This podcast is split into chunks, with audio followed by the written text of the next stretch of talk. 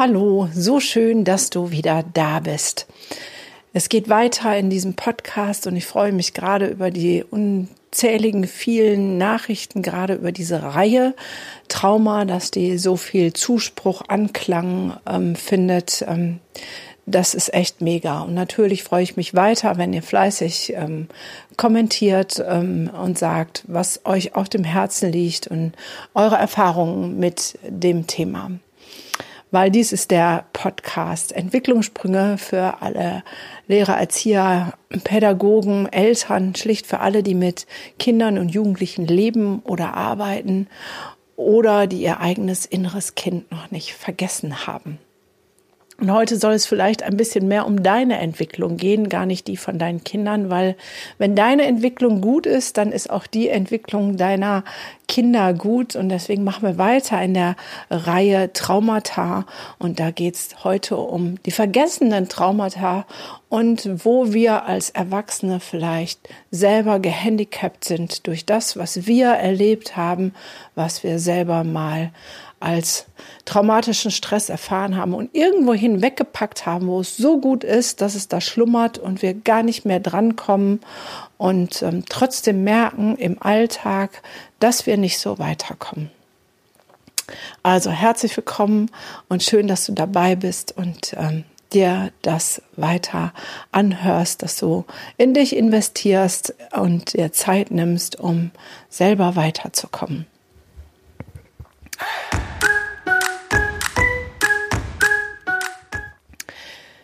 Vergessene Traumata will ich das heute mal nennen.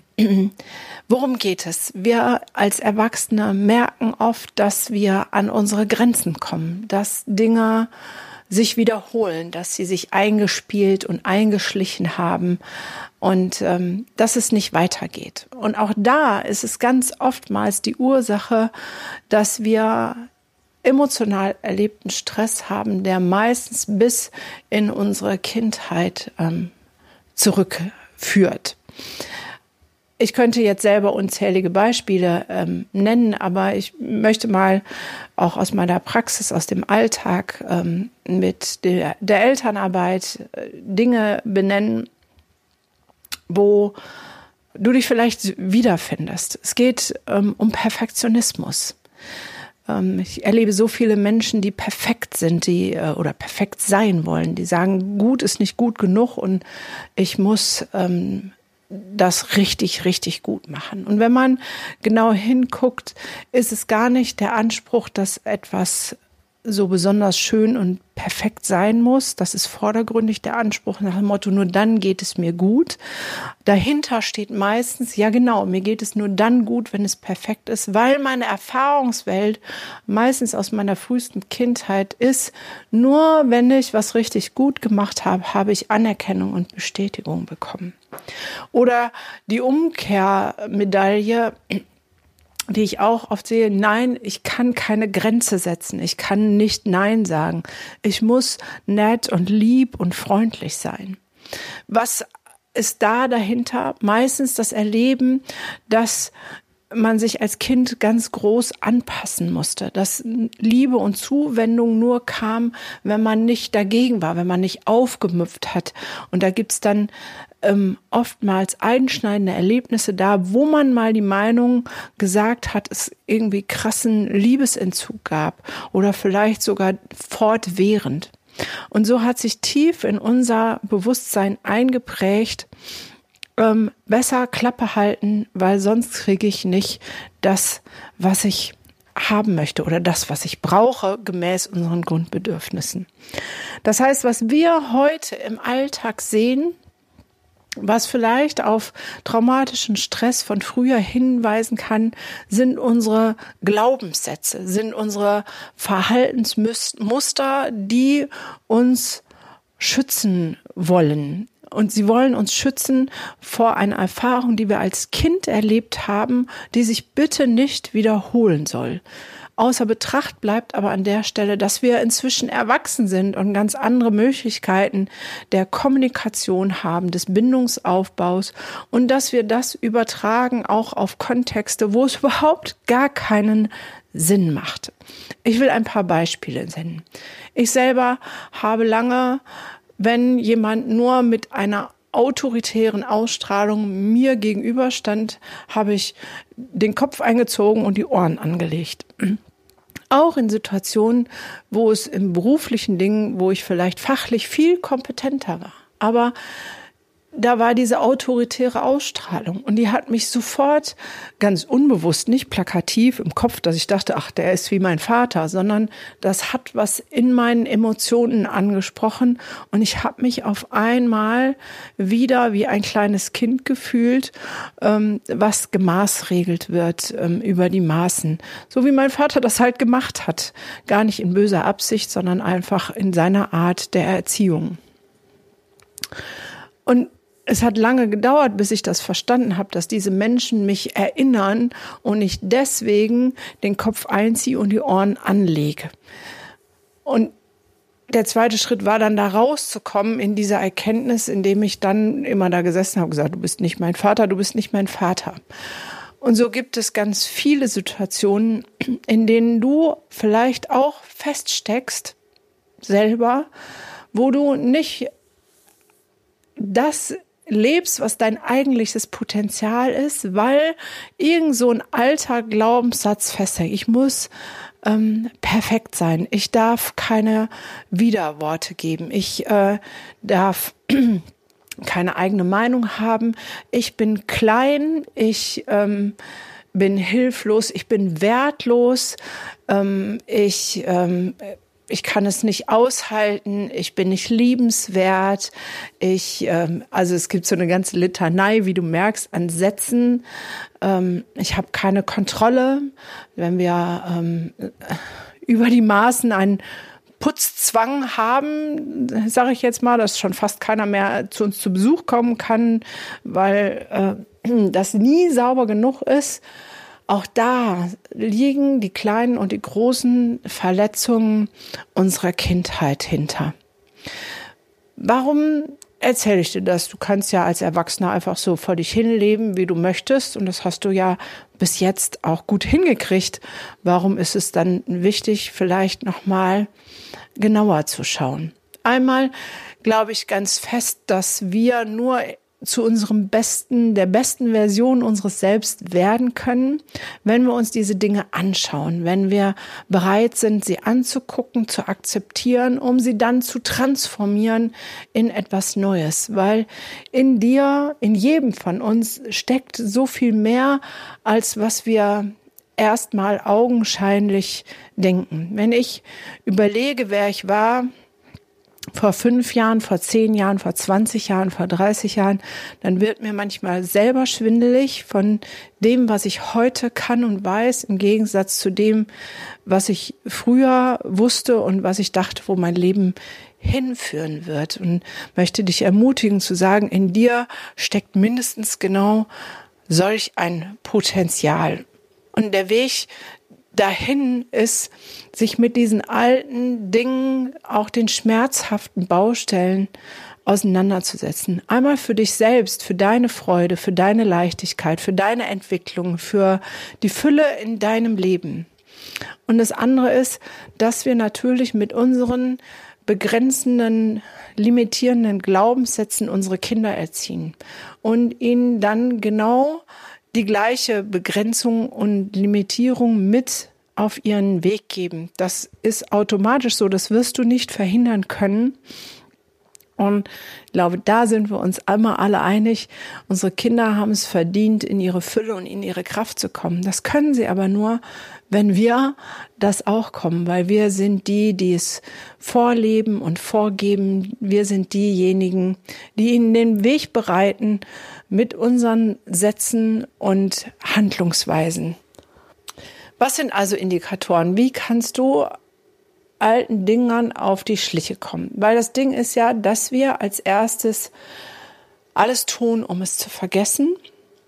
und einen Schutzmechanismus aufbauen. Unser Glaubenssatz, wie ich muss perfekt sein oder ich darf nicht Nein sagen, äh, ich muss allen gefallen, ähm, das sind alles Schutzmechanismen.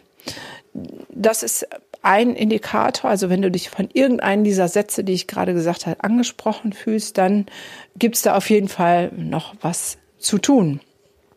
Ein anderer Indikator ist ähnlich wie bei den Kindern zu gucken, wo ist es die über die Maßen emotional. Also wenn ich jetzt ähm, über die Maßen unterwürfig und ängstlich reagiert habe, wenn ein dominanter Mensch mir gegenübertritt, dann kann ich sagen, okay, das passt nicht zu der Situation.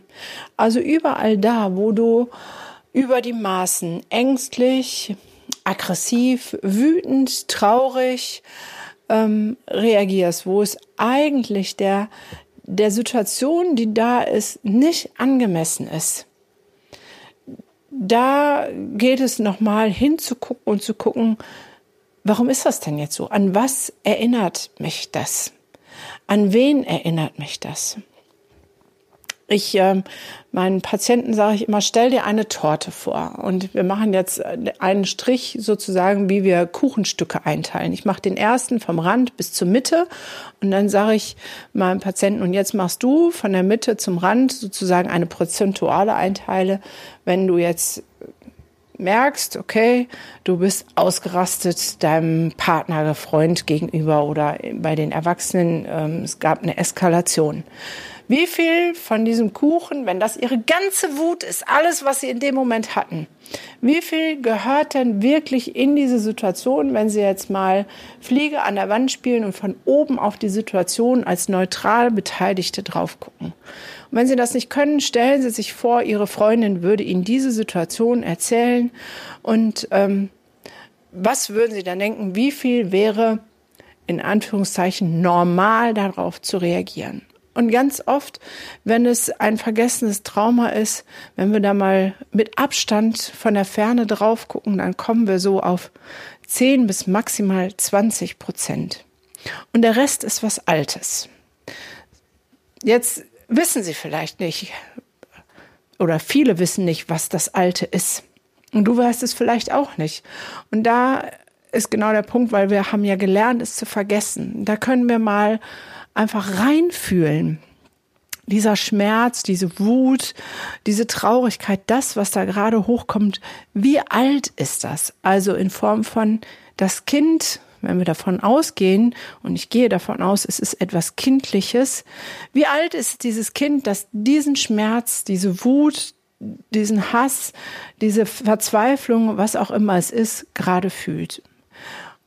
Und das ist sehr spannend, weil wenn man dann mal die Augen macht, zumacht und da reinfühlt und diesem Gefühl äh, einem Alter zuordnet, das geht fast immer, dass man sagen kann, es fühlt sich an, als ob es sechs Jahre alt wäre oder acht. Sondern gibt es einen Anhaltspunkt, in welchem Zeitraum das war. Und dann kannst du überlegen, was ist denn in diesem Zeitraum passiert? Haben deine Eltern sich getrennt? Ist die Oma gestorben? Ist der Hamster gestorben? Gab es Mobbing in der Schule? Was war denn da? Was war da, was dich so ähm, emotional fertig gemacht hat? Und so kann man Stück für Stück das selber ein bisschen rausfinden und der Sache auf, auf den Zahn kommen, auf die Spur kommen, um rauszufinden, was ist das denn so? Weil für mich gilt immer Gefahr erkannt, Gefahr gebannt. Wenn ich weiß, mit welchem Monster ich kämpfe, dann kann ich es auch bezwingen oder zähmen. Aber wenn es eine nebulöse Masse ist, die mich einfach immer wieder einholt und mir ein Bein stellt und ich gar nicht weiß, was es denn überhaupt ist, dann habe ich auch keine Handlungsalternativen, um dagegen anzugehen oder damit vielleicht auch zu tanzen. Weil das wäre ja das schönste Bild, dass wir gar nicht gegen was ankämpfen, sondern dass wir uns so versöhnen, dass wir mit der alten Situation sprichwörtlich ein Tänzchen wagen können. Also, geh mal auf die Suche. Als erstes finde deinen Glaubenssatz, der dich abhält, der dich lähmt, der dich hindert, in deine Fülle, in deine Kraft zu kommen. Oder finde Situationen, in denen du über die Maßen emotional reagierst. Das können auch Emotionen und Reaktionen auf dein Kind sein, dass dein Kind etwas in dir antriggert. Ich habe mich zum Beispiel lange gefragt, warum muss ich so ein Kind haben, was so klare Konsequenzen braucht. Weil ich habe mir geschworen, dass ich nicht so eine krasse Mutter werde, wie mein Vater oder meine Eltern krass waren, was ähm, Regeln und Konsequenzen angeht. Und habe lange gebraucht, um zu verstehen, dass das meine Challenge war, dass ich bewusst dieses Kind bekommen habe, damit ich daran lerne und wachse, weil er mir wie kein anderer das gespiegelt hat, was mich stresst, was mich gelähmt hat in meiner Kindheit, um es aufzulösen und ähm, zu transformieren. Er hatte letztens erst ähm, einen Vater, der sagte, die, meine Tochter, die macht mich wahnsinnig. Wenn die nicht aufs erste Wort hört, dann raste ich aus. Und rauskam, dass er in seiner Kindheit ähm, nicht gehört wurde. Er war der letzte von äh, drei Geschwistern und es war ein liebevolles Elternhaus. Und von außen wird man sagen, guter Mittelstand, alles easy peasy. Was sollst du denn schon erlebt haben? Aber das, was von außen ist, ist nicht das, was von innen ist. Und er hat sich in diesem Haushalt, in dieser Familie nicht gesehen gefühlt und konnte sich kein Gehör verschaffen im Gegensatz zu seinen älteren Geschwistern. Und das war schmerzhaft. Das war nicht so, so ein, ein, so eine richtig einschneidende Situation, wo man sagt, ja, das war so krass, da kann ich mich voll dran erinnern, sondern es war etwas latent brodelndes von, ich fühle mich nicht gesehen, ich fühle mich nicht gewertschätzt, ich fühle mich nicht ernst genommen. Und dann steht jetzt seine Tochter ihm gegenüber. Und wenn die nicht beim ersten Mal spurt, dann ist genau dieses Gefühl von damals da, dieses Unterschwellige von, ich werde nicht gesehen und ich werde nicht ernst genommen. Und weil er jetzt in der Situation ist, der Vater zu sein, poltert er los und wird richtig ätzend. Und hinterher bereut das, weil er es ja gar nicht will. An solchen Erzählungen merkst du, wie wichtig das ist, dass wir hingucken, dass wir das verstehen, dass auch unsere Kinder oder gerade unsere Kinder uns genau das spiegeln, was unsere Baustelle ist. Und auch wenn du jetzt kein Elternteil bist, aber mit Kindern arbeitest, auch da ist es so. Ich bin der festen Überzeugung, dass da, wo Schüler ähm, im Schulkontext dich hochbringen, dass es mindestens zu 50 Prozent, wenn nicht gar zu 70 Prozent mit dir zu tun hat und nur 30 Prozent mit dem Schüler, weil er in dir was getriggert hat, was deine Baustelle ist. Genauso in der sozialen Arbeit oder als Erzieher und auch als Therapeut. Es ist immer das Gleiche. Da, wo wir emotional stark reagieren, ist es nicht die Baustelle des Kindes, sondern es ist unsere Baustelle und die Wahrscheinlichkeit, dass es um unseren vergessenen Schmerz geht, ist immens groß. Wenn du dich jetzt auf den Weg gemacht hast und hast gesagt, okay, ich schaue mal hin und ich habe diese ja, dieses Alter vielleicht rausgefunden, was ist das Wichtigste? Das Wichtigste ist die Akzeptanz, weil nur durch Akzeptanz können wir etwas transformieren. Und da gilt es, sich selber mit liebevollen Augen anzugucken. Den kleinen Anteil in dir, der da in irgendeiner Form vernachlässigt wurde, der in irgendeiner Form Schmerz erlebt hat, der nicht gesehen wurde. Vielleicht liebevoll auf den Arm zu nehmen und zu sagen, ja, sehe ich jetzt, habe ich verstanden, das war richtig böse damals für dich. Und vielleicht auch die Tränen, den Wut, den Schmerz, der darüber kommt, freien Lauf zu lassen, es nicht wegzudrücken, sondern zu akzeptieren und zu sagen, ja, schön, dass du dich jetzt zeigst. Du bist willkommen, du darfst nochmal da sein, weil nur was wir akzeptieren, können wir transformieren. Unsere Energie folgt immer der Aufmerksamkeit. Und wenn wir die ganze Zeit unsere Aufmerksamkeit darauf richten, etwas nicht zu wollen, nicht zu denken, nicht zu fühlen, dann wird genau das sein, dass das sich groß und breit macht und sich in unserem Leben sozusagen verfestigt wo wir aber akzeptierend mit einer liebevollen, wertschätzenden Haltung hingehen, da kann es sich transformieren und zu sagen, ja, das ist schön, ich wurde gesehen, es ist gut jetzt, ich muss mich nicht mehr so zeigen. Das geht manchmal nicht mit einmal, manchmal sind es zehnmal und manchmal sind es hundertmal, die man das machen muss. Aber du wirst mit jedem Mal merken, dass es ein ganzes Stückchen besser wird. Und eigentlich kannst du das auf all deine Lebensbereiche anwenden und sehen. Es kann auch dein Chef sein, der dich piekst und triggert. Und im wahrsten Sinne des Wortes triggert. Es kann auch sein, dass eine andere Situation ähm, dich überfordert. Ähm, ob das alleine Essen ist, ob das ähm, im Café sitzen und beobachtet werden ist, ob das nicht fotografiert werden wollen. Also ich könnte eine unendliche Liste aufmachen von den Dingen, ähm, wo ich Symptome erkennen würde. Jetzt geht es darum, nicht jeden zu verdrehen und nicht zu sagen, ja, aber jeder muss sich fotografieren lassen und jeder muss ähm, so eine Social Media Sau werden wie ich, hätte ich jetzt beinahe gesagt. Es gibt natürlich eher introvertierte Menschen und es gibt mehr extrovertierte Menschen. Es geht nicht darum, dich umzudrehen, zu irgendjemand anders zu machen, sondern es geht darum, dein Potenzial zu entfalten. Alles, was in dir ist, dass es sich auch zeigen darf. Und da, wo wir mit Vehemenz irgendwas vermeiden, steht ja eine Angst dahinter. Und die Angst hat meistens einen tieferen Grund. Und der tiefere Grund ist in dem, was ich jetzt zuvor gesagt habe. Also ich wünsche dir viel Mut hinzuschauen, was bei dir vielleicht noch selber an vergessenen, traumatischen Stress wohnt und viel Leichtigkeit es zu akzeptieren, um es zu transformieren und letztendlich zum Wohle von deiner Entwicklung, aber auch von den Kindern, mit denen du lebst oder arbeitest.